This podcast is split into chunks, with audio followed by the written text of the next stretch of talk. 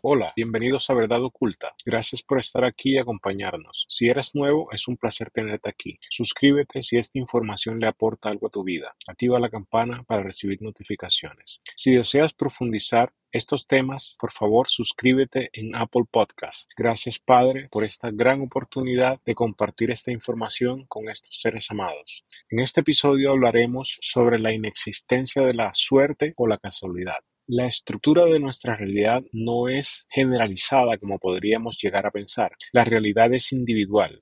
Existe tu realidad y existe la realidad del otro. Al comprender esto, podemos comenzar a observar que nuestra vida existen las cosas que tenemos y las cosas que no tenemos.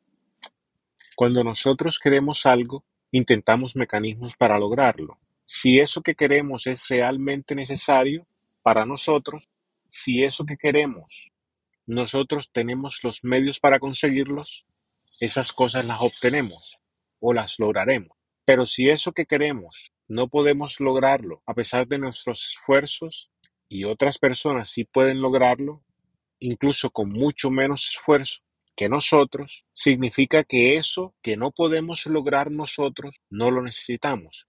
Por eso el logro de esa meta que fue propuesta por nosotros nos es tan esquiva. Al analizar este proceso de eventos, en la realidad surge en nosotros un concepto que pertenece a la sociedad humana, que es el concepto de la suerte o de la casualidad. Este concepto genera en nuestra mente pensamientos como esa persona nació con suerte, tiene un mejor cuerpo genéticamente que el mío, esa persona tiene suerte, inició un pequeño, una pequeña compañía y ahora tiene mucho dinero, esa persona tiene suerte, consiguió una gran mujer como esposa, y en ese proceso continuamos el patrón de pensamiento habitual entre los seres humanos. Esta situación, para explicarla, requiere que observemos con detalle la estructura de la realidad. Lo que nosotros queremos y no podemos obtener es precisamente lo que no tenemos, porque si lo tuviéramos, ya no fuera un deseo en nuestra mente, pero como no lo tenemos, el anhelo y el deseo en nuestra mente coordina una serie de acciones para ir en su, búsqueda, las cuales en ese deseo precisamente no funciona. Este hecho sucede porque existe una ley que yo no conozco y como no la conozco, hablo de la suerte o de la casualidad. El hecho de sembrar semillas para un árbol de mango a través del tiempo, el resultado será un árbol de mango. Es imposible que el árbol sea de manzanas, debido a que hay una ley involucrada en este proceso. También así sucede con nuestra vida. En el caso del árbol de mango, es el producto de la siembra de una semilla de mango y podemos evidenciar la acción y el resultado. Pero en el caso de nuestra vida, existe una siembra y no sabemos cuál fue, pero el resultado la conocemos y se llama nuestra realidad. Este hecho lo podemos observar no solo a través de los deseos de tipo económico o de tipo material, sino de nuestro propio cuerpo y nuestras relaciones. En ocasiones Vemos un individuo que tiene el cabello negro, pero este individuo lo desea rubio. En otras ocasiones un individuo tiene el cabello rubio, pero lo desea negro. En algunas otras ocasiones un individuo es bajo de estatura y quiere ser más alto.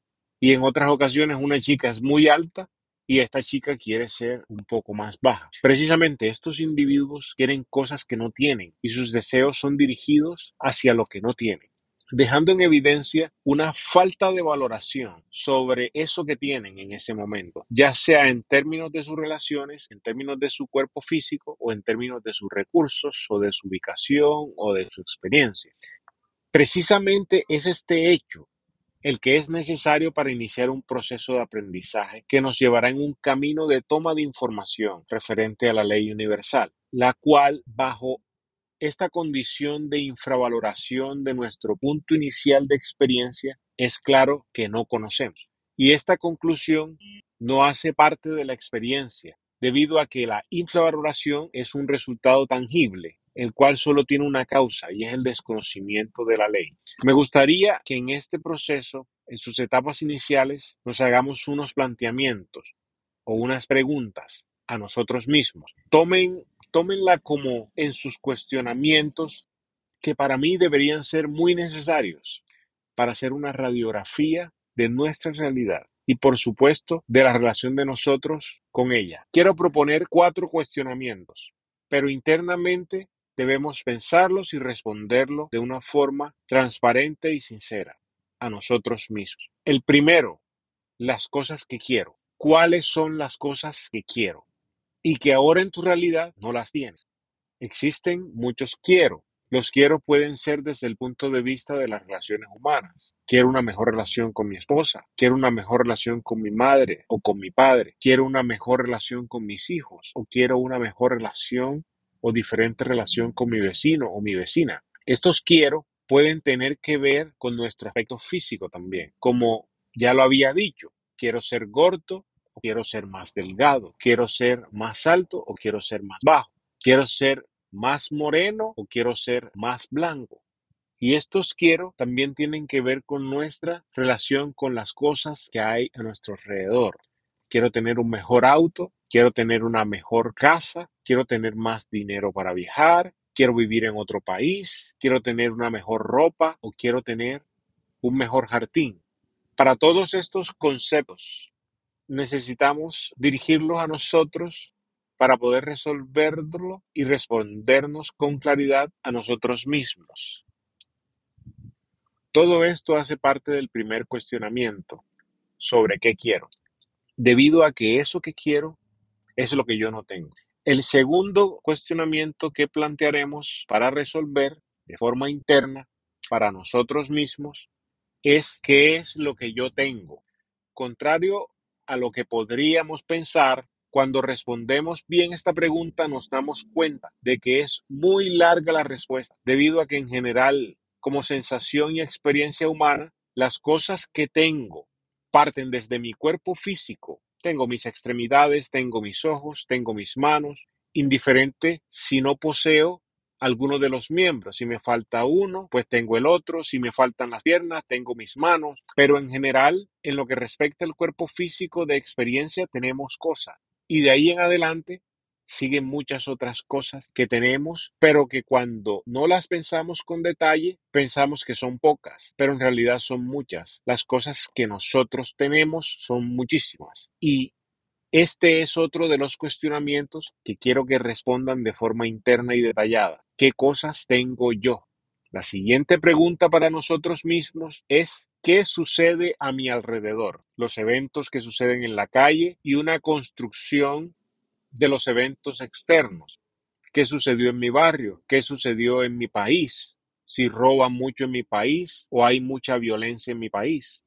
Si en mi país las obras están bien construidas o en mi país no construyen obras y no están terminadas. Todos esos eventos suceden a nuestro alrededor y esa es otra pregunta para nosotros. ¿Qué está sucediendo en nuestro alrededor? La siguiente pregunta para cerrar estas cuatro preguntas básicas de estructuración de nuestra experiencia es ¿qué cosas me suceden a mí?